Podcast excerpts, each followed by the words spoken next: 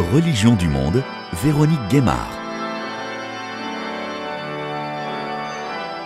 Bonjour à toutes et à tous. Direction Marseille où le pape François vient de se rendre pour une visite tournée vers la Méditerranée sur fond de crise migratoire, tout juste dix ans après son premier voyage pontifical sur l'île italienne de Lampedusa.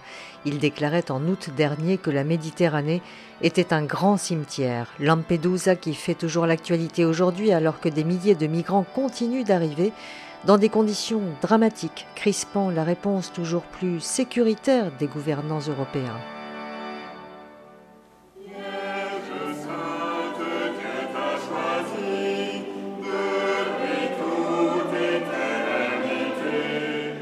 Le pape y a fait référence dès son arrivée à Marseille, ville qu'il a décrite comme une fenêtre ouverte sur la Méditerranée, après une prière dans la basilique de Notre-Dame de la Garde qui domine la ville et la Méditerranée, il s'est recueilli devant le mémorial dédié aux marins et migrants disparus en mer et il a vivement critiqué la cruauté et le terrible manque d'humanité dans l'accueil des migrants.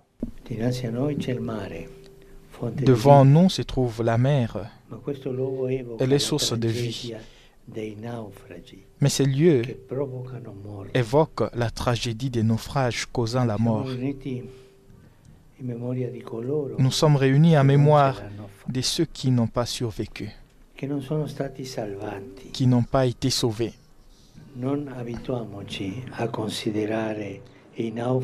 nous habituons pas à considérer les naufrages comme des faits divers, des faits divers et les morts amers comme des numéros. Non, ce sont des noms et des prénoms. Ce sont des visages et des histoires. Ce sont des vies brisées et des rêves anéantis. Le pape est venu à l'invitation du cardinal Jean-Marc Aveline pour porter un regard et une espérance sur cette Méditerranée en partage. Alors que résonnent les cloches graves de Notre-Dame de la Garde, l'archevêque de Marseille, lui non plus, n'a pas mâché ses mots, en particulier pour défendre les associations de secours en mer. Quand les institutions politiques interdisent aux organisations non gouvernementales et même aux navires qui croisent dans ces eaux de porter secours aux naufragés, c'est un crime tout aussi grave et une violation du droit international maritime le plus élémentaire. Ceux qui sont ici avec vous ce soir, très Saint-Père, vous remercient chaleureusement pour le courage et la ténacité avec laquelle, depuis dix ans, depuis votre tout premier voyage sur l'île de Lampedusa, vous défendez la cause des personnes migrantes envers et contre tout. Oui, en notre nom à tous, merci, cher pape François. Le pape s'est exprimé devant les évêques venus des cinq rives de la Méditerranée, des membres de paroisses, des associations d'aide aux migrants et des ONG de secours en mer comme SOS Méditerranée, et devant des représentants de toutes les religions présentes à Marseille. Et comme il le martèle depuis dix ans, François a appelé au devoir de dignité et d'humanité. Nous ne pouvons pas nous résigner à voir des êtres humains traités comme des monnaies d'échange emprisonnés et torturés de manière atroce. Et nous le savons. Nous ne pouvons plus assister aux tragédies des naufrages provoqués par des trafics odieux et les fanatismes de l'indifférence. Les personnes qui risquent de se noyer lorsqu'elles sont abandonnées sur les flots doivent être secourues. C'est un devoir d'humanité. C'est un devoir des civilisations. Dans l'assemblée au pied de la basilique que les Marseillais appellent la Bonne Mère, une femme a remercié le pape pour ses mots sur les souffrances endurées par celles et ceux qui migrent. Merci pour l'accompagnement des migrants. Gloire à Dieu, je suis très très contente aujourd'hui. Je suis dans la joie. Le Saint-Père nous a bénis. Gloire à Dieu. Merci Seigneur. Cette femme a elle aussi connu ce parcours il y a cinq ans depuis le Mali avec son fils, alors âgé de 10 ans. Ce message nous parlait vraiment. C'était un message bien touchant. Il a parlé de la compassion, la tendresse, la douceur et soulever les gens qui sont tombés. Essuyer les larmes, les gens qui, pleurent. Ça veut dire aimez-vous les uns les autres sans distinction. Aidez, accompagnez les migrants, accompagner les gens qui en ont les besoins. Donc vous, vous avez pris l'avion, mais vous connaissez des gens qui ont pris le bateau Je connais beaucoup les gens qui ont pris le bateau et qui sont morts. En parlant, j'avais vraiment les larmes sur J'ai même une amie qui est aussi, c'est pas facile, c'est dur. Du Mali, qui, était partie du Mali aussi Oui, oui, Donc c'est comme moi, tous les migrants, c'est comme moi. Tous ceux qui arrivent, ça m'arrive parce que nous sommes pareils. Donc la vie humaine, c'est très important. Chacun a sa place dans la société que tu sois migrant ou pas, vraiment, c'est un message fort du Saint-Père qui nous a touchés. Donc vous êtes venu exprès pour le voir, le pape, pour entendre cette parole. C'est quoi C'est une parole de réconfort C'est une parole de réconfort et une parole de, qui nous donne la force. Donc malgré les difficultés, il ne faut pas perdre l'espoir. Un jour, il y aura la, la, joie. Moi, j'ai fait partie de ces gens parce que j'ai traversé des difficultés, mais aujourd'hui, j'ai ri, je rends grâce à Dieu. Et je transmets ces messages-là aux autres aussi de ne pas perdre l'espoir. Un jour, ça va bien s'arranger. Donc, c'était un message très fort, bien touchant. Ça, c'est mon fils qui est Michel. Et vous, Michel, vous êtes arrivé à quel âge alors? Euh, Moi, je suis arrivé quand j'avais 10 ans ici en France, du coup. Et aujourd'hui, j'ai 15 ans. Vous êtes euh, malien Oui, c'est ça. Il y a beaucoup de jeunes qui veulent partir. Ce message m'a beaucoup touché en tant que jeune. Je me dis, il y a des gens qui ont mon âge, moi qui vis très bien ici actuellement, sont morts sur la mer en essayant de venir ici. Et je me dis que j'ai vraiment de la chance de, vivre ça. Vraiment, le message du pape m'a même fait couler la larme à lui à un moment. c'est ça. Les évêques, eux aussi, étaient émus à l'instar de monseigneur Jean Barga, archevêque de Yaoundé au Cameroun, pays de provenance de jeunes qui tentent leur chance en traversant la Méditerranée.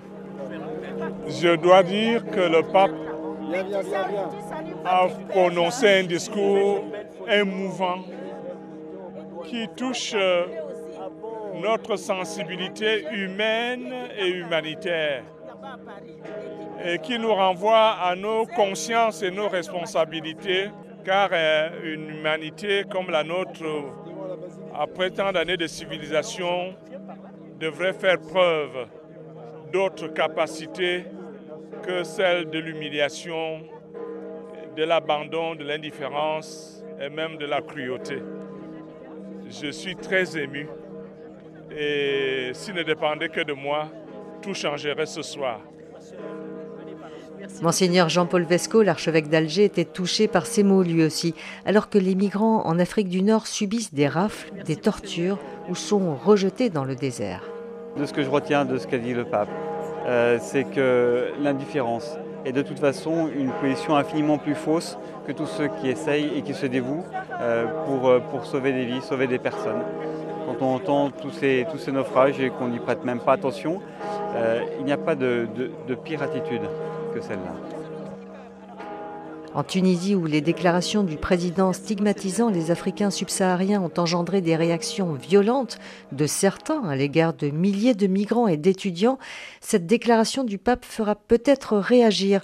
En tout cas, c'est ce qu'espère le vicaire général de l'archidiocèse de Tunis, le burkinabé Léonce Zinzéré. C'est un message très très fort et je pense que ça sera entendu par euh, l'ensemble voilà, des acteurs autour de la Méditerranée. Des dirigeants aussi Surtout des dirigeants, parce que ce sont eux qui doivent euh, s'occuper de cet accueil. L'Église a son rôle à jouer, mais l'Église ne peut pas tout faire. Et l'Église ne peut rien faire, certainement, sans l'accord euh, express voilà, des dirigeants politiques. Alors il faut que les dirigeants politiques aussi regardent les personnes avec humanité comme leurs semblables, les personnes euh, qu'il faut accueillir euh, et, et, aider parce qu'ils en ont tout simplement besoin.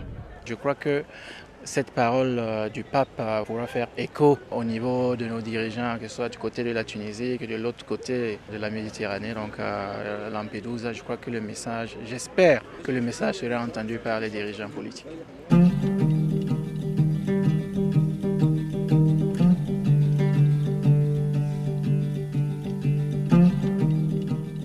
Pourquoi le pape François est-il si impliqué et si indigné du sort des migrants Depuis le début de son pontificat, c'est son cheval de bataille, venir en aide aux plus vulnérables. Une sensibilité particulière que souligne le cardinal espagnol Cristóbal López Romero, l'archevêque de Rabat. Il faut aller à la place Saint-Pierre et voir le monument qu'il a fait mettre dans la place Saint-Pierre. C'est un bateau plein de migrants. C'est très significatif ça.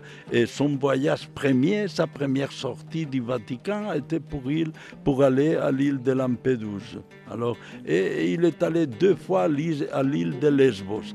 Quel chef d'État a pris le temps de se déplacer à un camp de réfugiés, à un camp de, migrants? C'est le seul qui, qui crie hein, pour défendre ses droits. Je ne sais pas, mais il est migrant. Hein. Sa famille a migré de l'Italie vers l'Argentine. Hein. Alors peut-être l'expérience de vivre dans une société, l'Argentine, qui est faite pratiquement à partir de, de migration, lui a donné une sensibilité spéciale.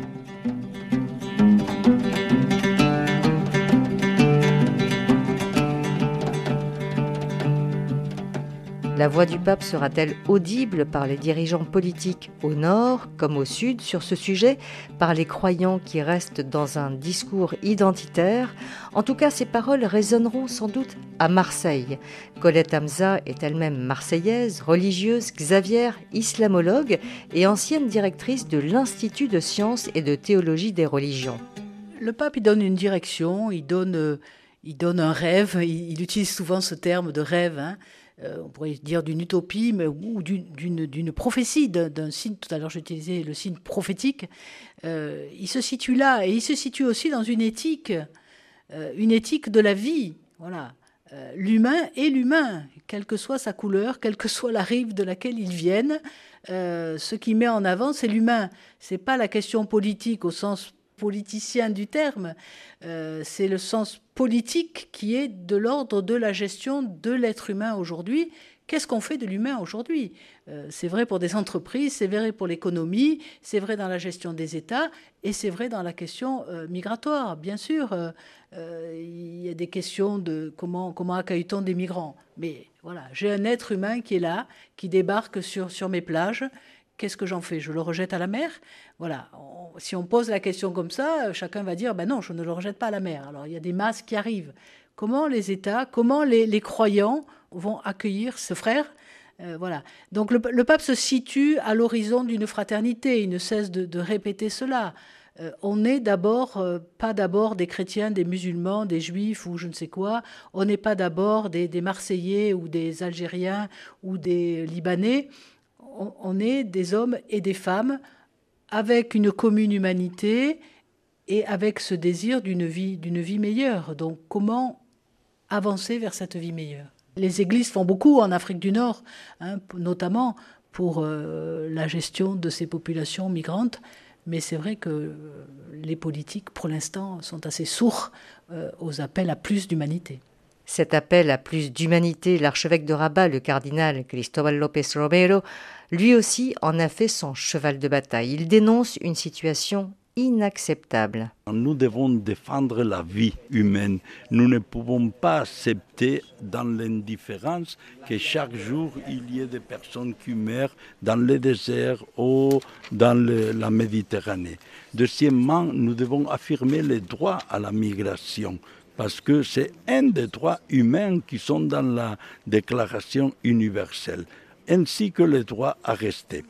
Et troisièmement, nous devons appeler aux hommes de la politique, au gouvernement, surtout de l'Europe, à pratiquer une politique migratoire ouverte, positive et pas seulement répressive. Payer à l'Algérie ou à la Tunisie et au Maroc pour déplacer la frontière un peu plus en bas et renforcer les mesures policières, ça ne résout pas le problème. Vous voyez que même comme ça, le flux migratoire ne diminue pas. L'île de Lampedusa, c'est l'exemple euh, très clair, non?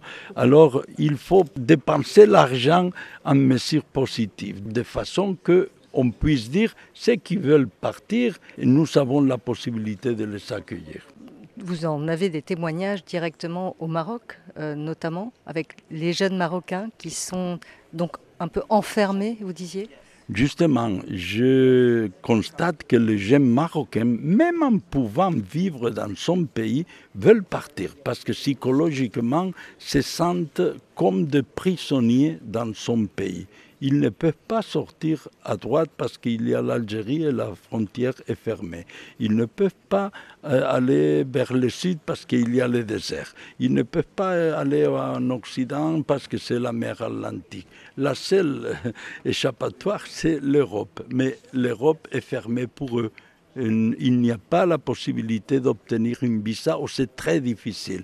Donc ça donne une déception très grande, une frustration très grande et un manque d'espérance pour les jeunes.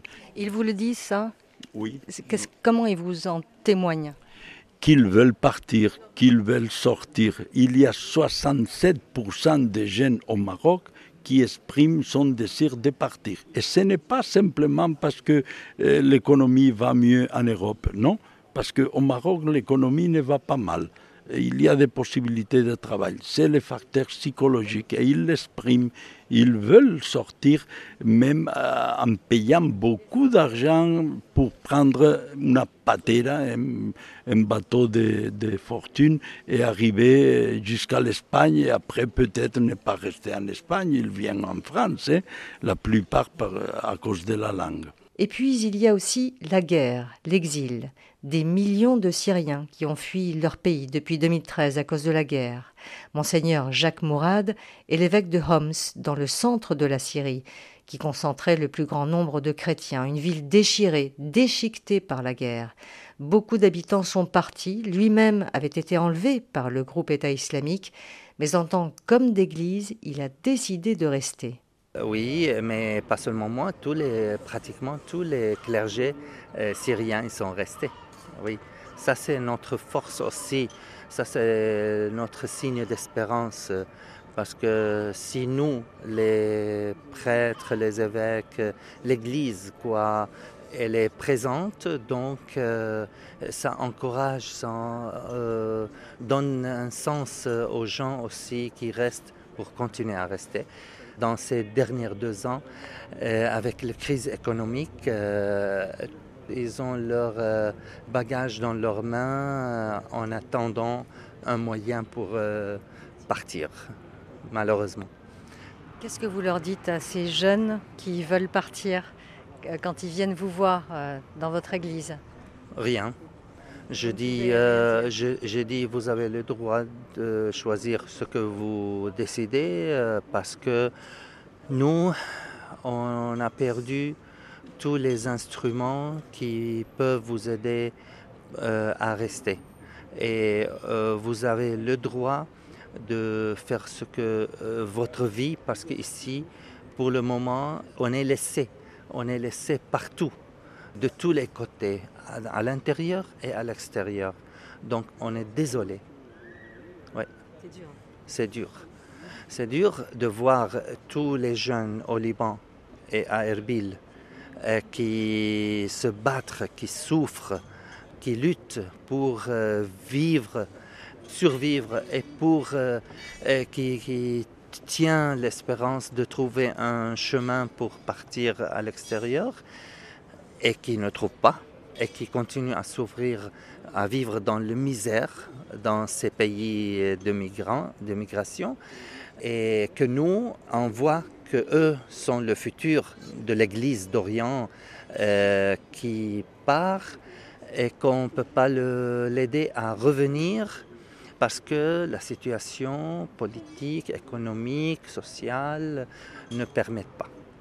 Et qu'est-ce que vous attendez du message du pape? Puisqu'il va être très présent sur le thème des migrations. En fait, euh, si moi je suis là, j'ai accepté de venir à participer à cette rencontre et à avoir la bénédiction de notre pape, c'est parce que euh, j'ai l'espoir euh, que ce que le pape veut dire à travers ce rencontre que soit un acte qui change un peu la politique internationale et la position de la communauté internationale envers la Syrie et envers tout le monde qui meurt dans la mer. Ça, ce n'est pas logique. Euh, nous sommes au troisième millénaire. La majorité des familles En Syrie, n'ont pas le moyen pour se chauffer en hiver, même s'ils ont des enfants, même s'ils ont des vieux malades dans leur maison, ils n'ont pas les moyens pour se chauffer, ils n'ont pas le moyen pour euh, avoir de l'eau chaude, euh, pour prendre une douche euh, une fois par semaine, je ne veux pas dire tous les jours. On n'a pas ça. On est arrivé à ça. On est arrivé à que les, les familles, ils mangent une fois par jour, pas trois fois comme tout le monde. Nous, l'Église, on sent une responsabilité directe envers nos peuples où on n'a pas de réponse. On ne peut pas faire euh, rien de tout. Et ça, c'est injuste. Les églises sont démunies.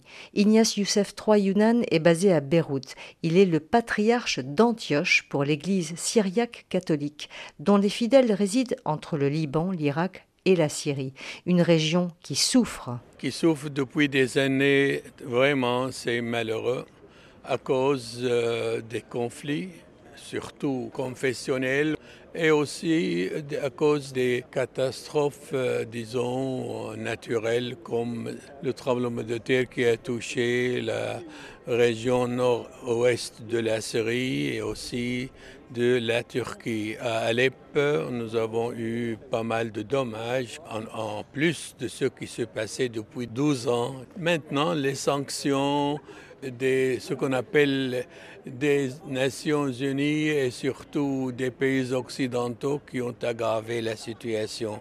Les pauvres gens maintenant vraiment sont dans un désarroi euh, euh, qu'on ne peut pas décrire. Moi, je ne cesse de rappeler à ceux qui ont le pouvoir politique qu'ils puissent vraiment euh, être messagers de paix et de réconciliation. Les sanctions imposées sur un pays sont surtout le malheur euh, du commun des gens. Ce ne sont pas vraiment pour punir les dirigeants. Et voilà ce qui se passe maintenant en Syrie, comme c'était passé en Irak il y a deux dizaines d'années.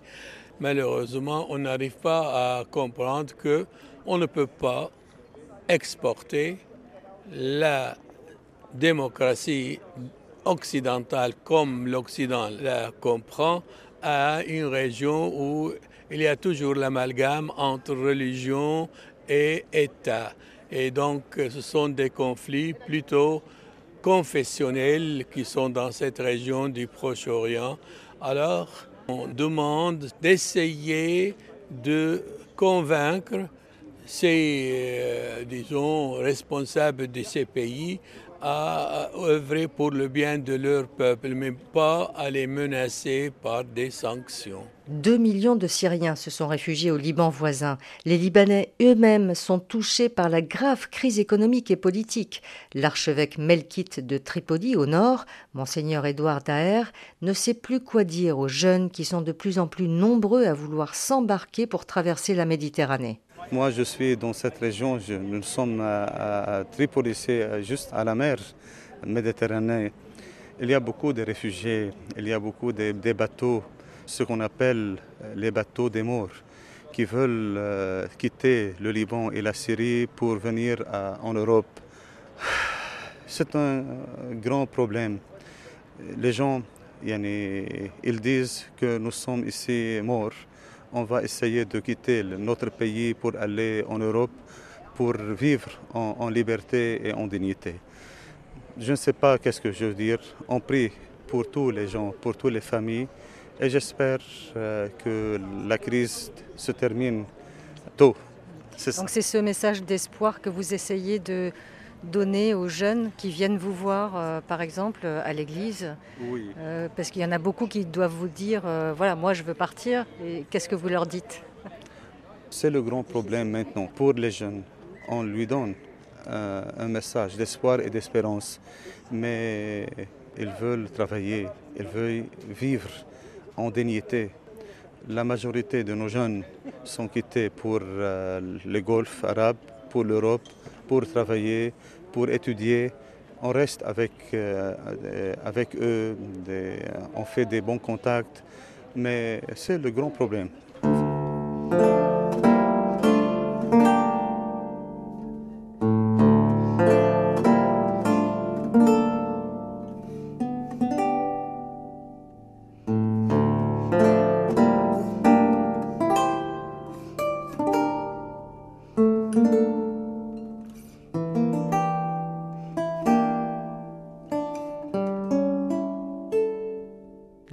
De ces rencontres méditerranéennes ici à Marseille, que le pape est venu clôturer, c'était justement de partager les expériences vécues par les églises sur les cinq rives de la Méditerranée, ces grands défis à l'initiative de l'archevêque de Marseille, le cardinal Jean-Marc Aveline, après les rencontres de Bari en 2020, de Florence en 2022, 70 évêques et 70 jeunes de toutes confessions des cinq rives donc de la Méditerranée se sont retrouvés pour échanger, mieux se connaître, et redonner une impulsion à la rencontre entre les peuples afin de tendre vers la paix, une impulsion attendue alors que les lignes de fracture se multiplient.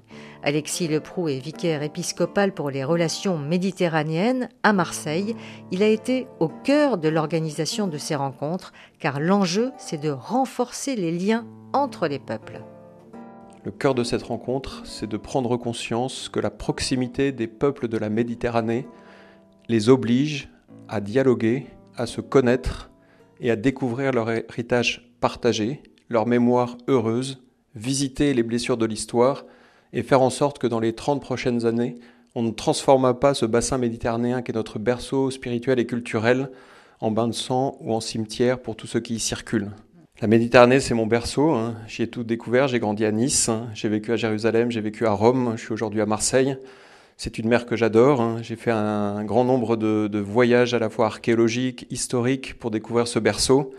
Et c'est vrai que mon cœur saigne quand je vois euh, des pays ravagés par des incendies, par des déluges, et surtout lorsque euh, des personnes y meurent. Et donc je veux vraiment aujourd'hui, euh, dans le temps qui me reste à vivre, et avec la jeunesse qui habite cette Méditerranée, trouver des chemins pour que nous puissions éviter que ces fractures s'accentuent, éviter que euh, les blessures se transforment en rivalité ou en conflit, et éviter tout simplement que cet univers paisible que nous partageons, qui certes aujourd'hui est blessé, hein, n'entre pas dans une dynamique plus grave dans les dizaines d'années qui viennent. Parce qu'il y a une crainte aujourd'hui, même au sein de l'Église catholique elle-même. Est-ce qu'elle est fragmentée autour de cette Méditerranée, de ces cinq rives? L'Église catholique a une grande confiance dans son unité que je visite depuis maintenant deux ou trois ans et depuis 30 ans plus largement. Et je ressens une immense unité à la fois de la jeunesse méditerranéenne que j'accompagne déjà depuis trois jours et puis de cette Méditerranée où il y a tant de bonne volonté. En revanche, il y a des tensions, évidemment. Il y a des, parfois des prédateurs qui veulent faire de ce bassin méditerranéen un lieu de conflit pour en tirer du profit.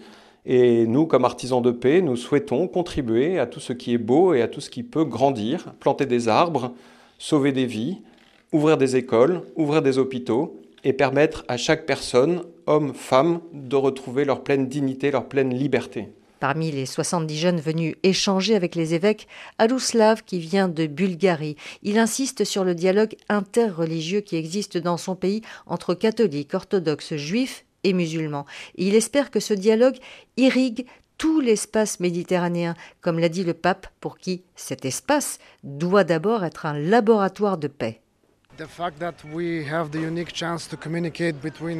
Le fait qu'on ait une chance unique de communiquer entre des nations et des cultures différentes, c'est très important pour le futur, non seulement des Européens, mais du monde entier. Il faut créer des ponts, pas ériger des murs contre les autres.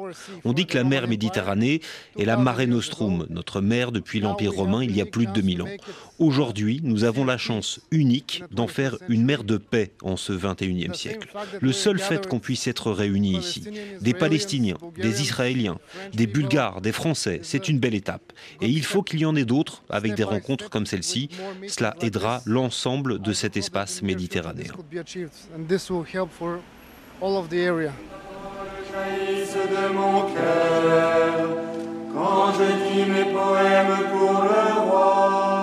Ces rencontres, les Marseillais ont pu y prendre part eux aussi, bien sûr.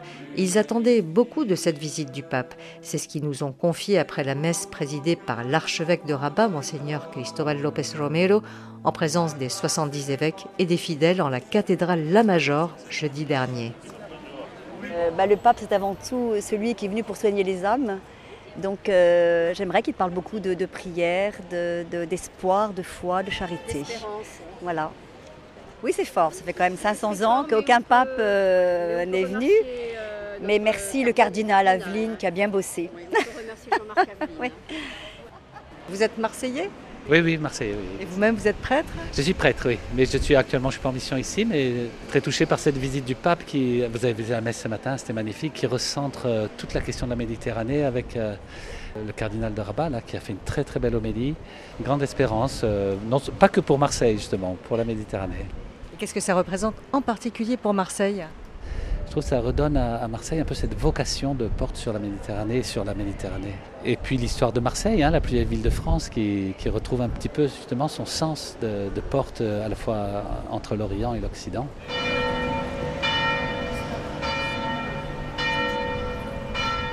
Venu de la rive sud de la Méditerranée, l'archevêque d'Alger, monseigneur Jean-Paul Vesco, dominicain, est venu écouter et échanger lui aussi, lui qui vit depuis plus de 20 ans en Algérie, pays dont il a obtenu cette année la nationalité, s'est investi à la suite de Pierre Claverie, l'évêque d'Oran assassiné en 1996, comme les moines de Tibérine et d'autres religieux pendant les années noires en Algérie.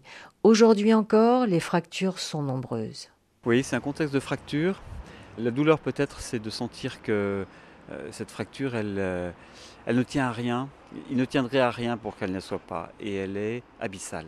Et nous sommes dans le quotidien de la vie et entre ces deux réalités, deux vérités. Euh, la fracture euh, ne tient à rien parce que la fraternité est là, parce que précisément le pourtour méditerranéen euh, est aussi une forme d'identité commune, une parmi d'autres, et je pense qu'on a plusieurs identités.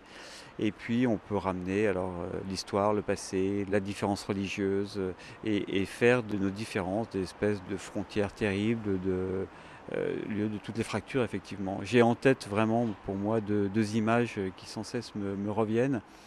Du bon côté, euh, le bonheur parfois, de, quand je suis dans l'avion, euh, d'entendre parler des Marseillais originaires d'Algérie ou des Algériens vivant et à Marseille parler l'algérien avec l'accent marseillais.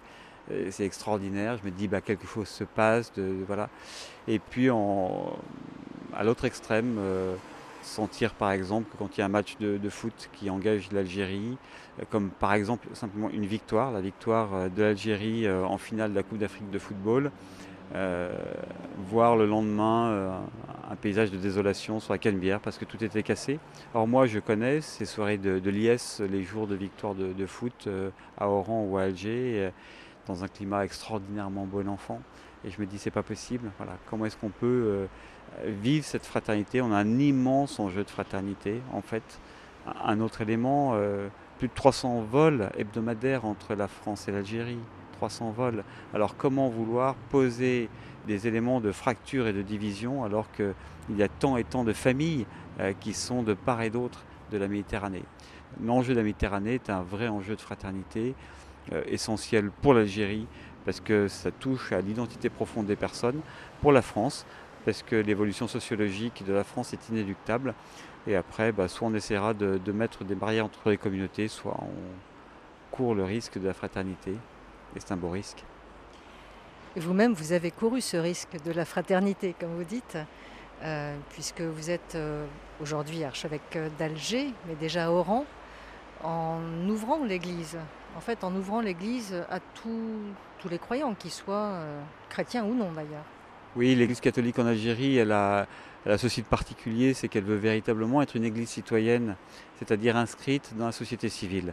Euh, l'essentiel de notre témoignage, il est dans nos bibliothèques, il est dans tout ce que nous pouvons faire, euh, nos conférences, nos, notre participation, euh, à l'accueil aussi enfin voilà, pour les migrants en prison, ailleurs. Il est beaucoup plus à ce niveau-là que dans un dialogue théologique interreligieux qui n'existe très peu. Et effectivement, dans ce lien-là avec la société civile, évidemment, nous avons tous nos partenaires algériens parce que sans eux, nous ne, nous ne pouvons rien faire. Et avec eux, nous faisons des merveilles. Ensemble, nous faisons des merveilles. J'ai cette expérience-là. Ce n'est pas un dialogue institutionnel, c'est une présence de la société.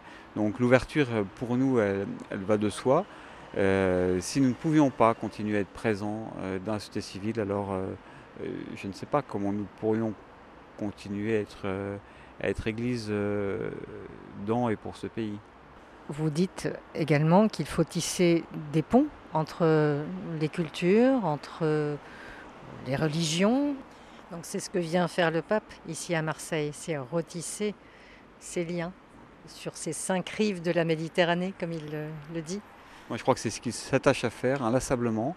Euh, évidemment qu'il y a une forme d'inclusion entre euh, son premier voyage de Lampedusa et ce voyage de Marseille. J'espère qu'il y aura beaucoup d'autres voyages, mais en tout cas là, je sens un ensemble. Et effectivement, il, veut retisser des liens. Euh, il a voulu, enfin, modifier le rapport de l'Église au monde. Et en l'ouvrant sur le monde, c'est ça qu'il fait. Euh, c'est qu'il évite justement cet enfermement euh, avec les meilleures raisons du monde, qu'elles soient doctrinales, euh, voilà, théologiques tout ce qu'on veut. Mais enfin, en tout cas, toutes ces encycliques sont des encycliques d'ouverture sur le monde, de lien. Et évidemment, ce texte sur la fraternité humaine avec d'Abu Dhabi, pour moi, est un lien très fort et c'est une volonté. Évidemment que c'est l'église dans laquelle je me reconnais, enfin, c'est, cette église est mon église, quoi, évidemment. Euh, vous-même qui êtes à Alger, il y a Notre-Dame d'Afrique, qui est euh, donc euh, cette basilique, cette église qui domine Alger. Ici à Marseille, nous avons Notre-Dame de la Garde. Donc ces deux Notre-Dame qui sont face à face, qu'est-ce qu'elles se disent? Oui, c'est effectivement un grand enjeu. Et avec Jean-Marc Aveline, l'archevêque de Marseille, nous, nous disons qu'est-ce que nous pouvons faire pour rapprocher ces, deux rives, ces deux villes, à travers effectivement ces sanctuaires? Alors, il y a, il y a un, jeu entre les sanctuaires du pourtour de la Méditerranée. Hein. Il, y a, des liens forts parce qu'on peut en rajouter beaucoup d'autres. On peut rajouter euh, euh, évidemment Notre-Dame Santa Cruz euh, à Oran, mais aussi Notre-Dame du Liban dans la baie de Jounier au Liban et puis tant d'autres. Il y a bien ce jeu-là autour de la Vierge Marie qui porte en elle, parce qu'elle est citée dans le Coran, parce qu'elle est femme, parce qu'elle est mère, qui porte en elle un, ferment d'unité et qui dépasse, qui est plus fort que le clivage des, religions. À Notre-Dame d'Afrique comme à Notre-Dame de la Garde, le nombre de croyants musulmans qui rentrent simplement pour, non pas pour devenir chrétiens, mais simplement euh, pour confier, pour déposer ce qui est trop lourd. Euh, c'est impressionnant. C'est très impressionnant à Notre-Dame d'Afrique, évidemment, mais, euh, mais l'est aussi à Notre-Dame de la Garde. Et donc il y, a là voilà, des croyants simples qui ne renient rien de leur foi. Mais là, on peut se retrouver à la condition de ne pas faire de Marie un étendard et de ne pas trop. Elle travaille dans l'intime des cœurs.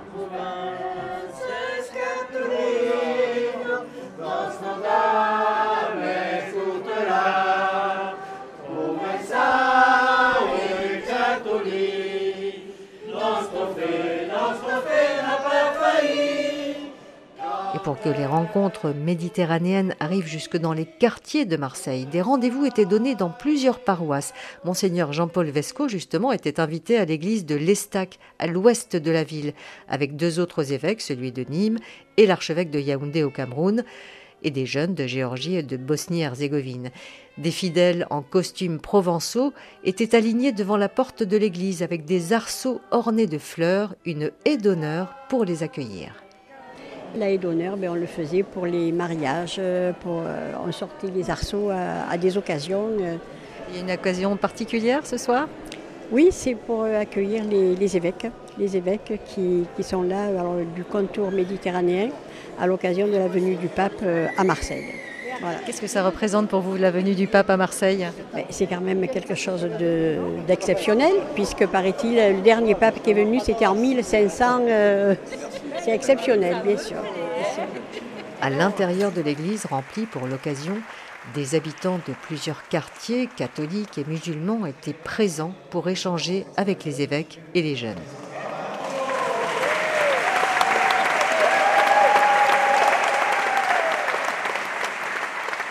Des Camerounaises avaient fait spécialement le déplacement pour rencontrer l'archevêque de Yaoundé, monseigneur Jean Barga, qu'elles ont retrouvé pour une séance de selfie et des chants improvisés lors du repas partagé. on est venu d'abord accueillir euh, monseigneur Barga et fier aussi de le voir parce que c'est notre papa, c'est notre, c'est le archevêque. Nous toutes là, nous sommes venus par un visa, des visas. Vous avez obtenu un visa vous-même J'ai de la compassion pour des compatriotes qui viennent d'ailleurs, mais la majorité de Camerounais viennent par des visas. C'est rare qu'ils viennent par la traversée. Bien sûr, c'est toujours important euh, le message euh, d'un homme de Dieu, qu'il a aussi son avis, parce qu'on a tout le temps les avis des politiques. Donc c'est toujours important d'avoir l'avis de, de, ces hommes de Dieu. Et comme ça, les hommes d'État, ils peuvent aussi être boostés par leur façon de faire quand ils ont les avis des hommes de Dieu, de changer leur politique et tout.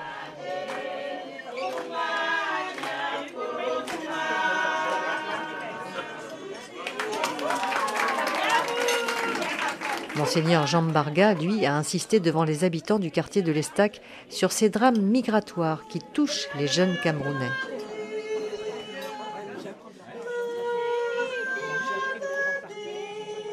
Ma présence est symbolique de l'Afrique euh, subsaharienne qui est d'une manière euh, très affectée, concernée par le phénomène migratoire. Ce triste sort tragique que nos jeunes subissent en se noyant euh, dans ce bassin méditerranéen. D'un côté, il y a une immigration non autorisée, illégale, mais qui aboutit quand même à des fraternités on peut, comme on m'a dit, on peut être marseillais sans avoir des papiers en règle. Donc il y a une tolérance, étant donné que Marseille est une ville de grand dialogue, de grande euh, migration, de grande ouverture. Migrer fait partie d'un droit euh, de tous les peuples. Est-ce que le fait de vouloir migrer entraîne un risque et un danger à sa vie?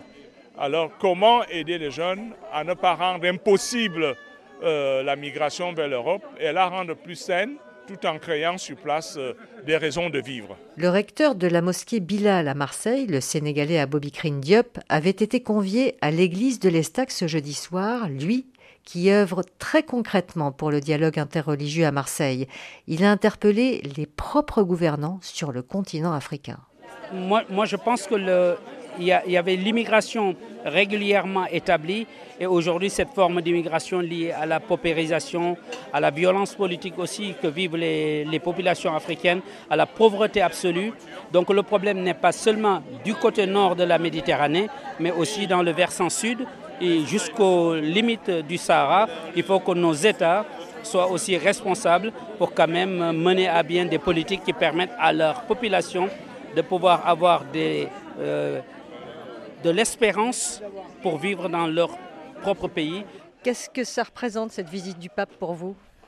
Ah, Cette visite est le symbole d'une grande sagesse qui, qui vient là, en terre de Marseille, terre cosmopolite. Moi, cela me paraît important que catholiques, croyants, musulmans, non-croyants, tout ce monde-là se retrouve parce que c'est le destin de l'humanité qui est en jeu.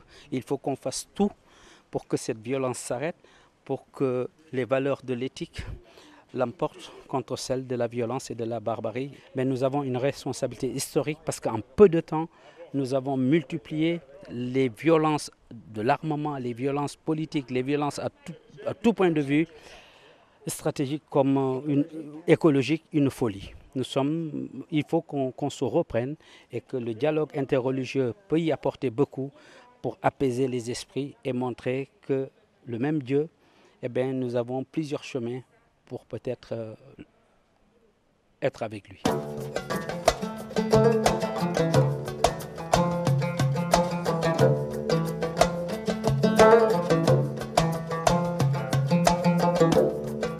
Lors de cette visite dans la cité phocéenne, sur ses rives méditerranéennes, le pape François passe un message fort. C'est sur cela qu'insiste Colette Hamza je crois que ce qui est donné aux Marseillais, c'est un encouragement à ce qu'ils vivent déjà.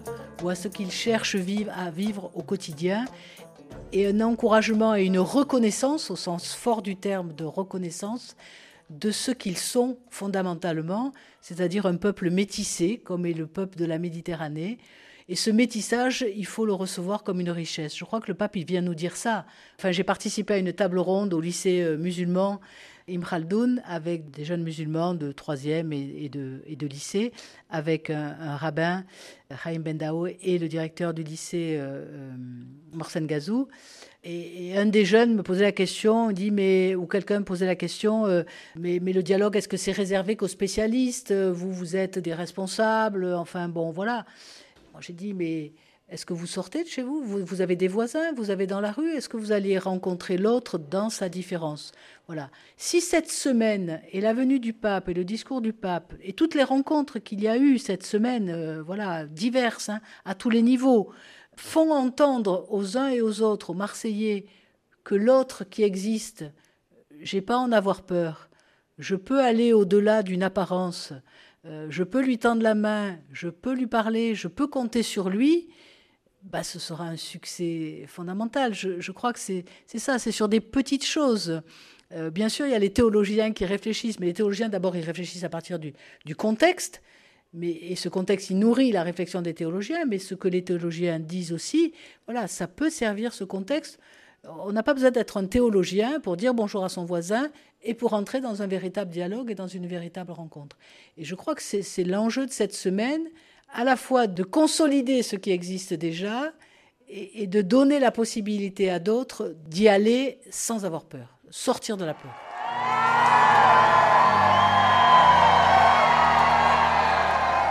Alors que les immenses panneaux de la façade annoncent toujours la Coupe du Monde de rugby qui se déroule à Marseille, le mythique stade Vélodrome a rempli ses 60 000 places ce samedi, dont des milliers de scouts pour la première messe de son histoire, présidée donc par le pape François et célébrée par le cardinal Jean-Marc Aveline, en plus de lieux munis d'écrans géants sur l'avenue du Prado.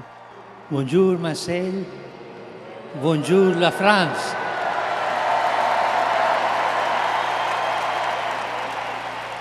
Dans son homélie très centrée sur la Vierge Marie, le pape a appelé les fidèles à s'engager auprès des plus pauvres, à ne pas rester insensibles aux blessures des plus fragiles, à retrouver de l'enthousiasme pour la fraternité.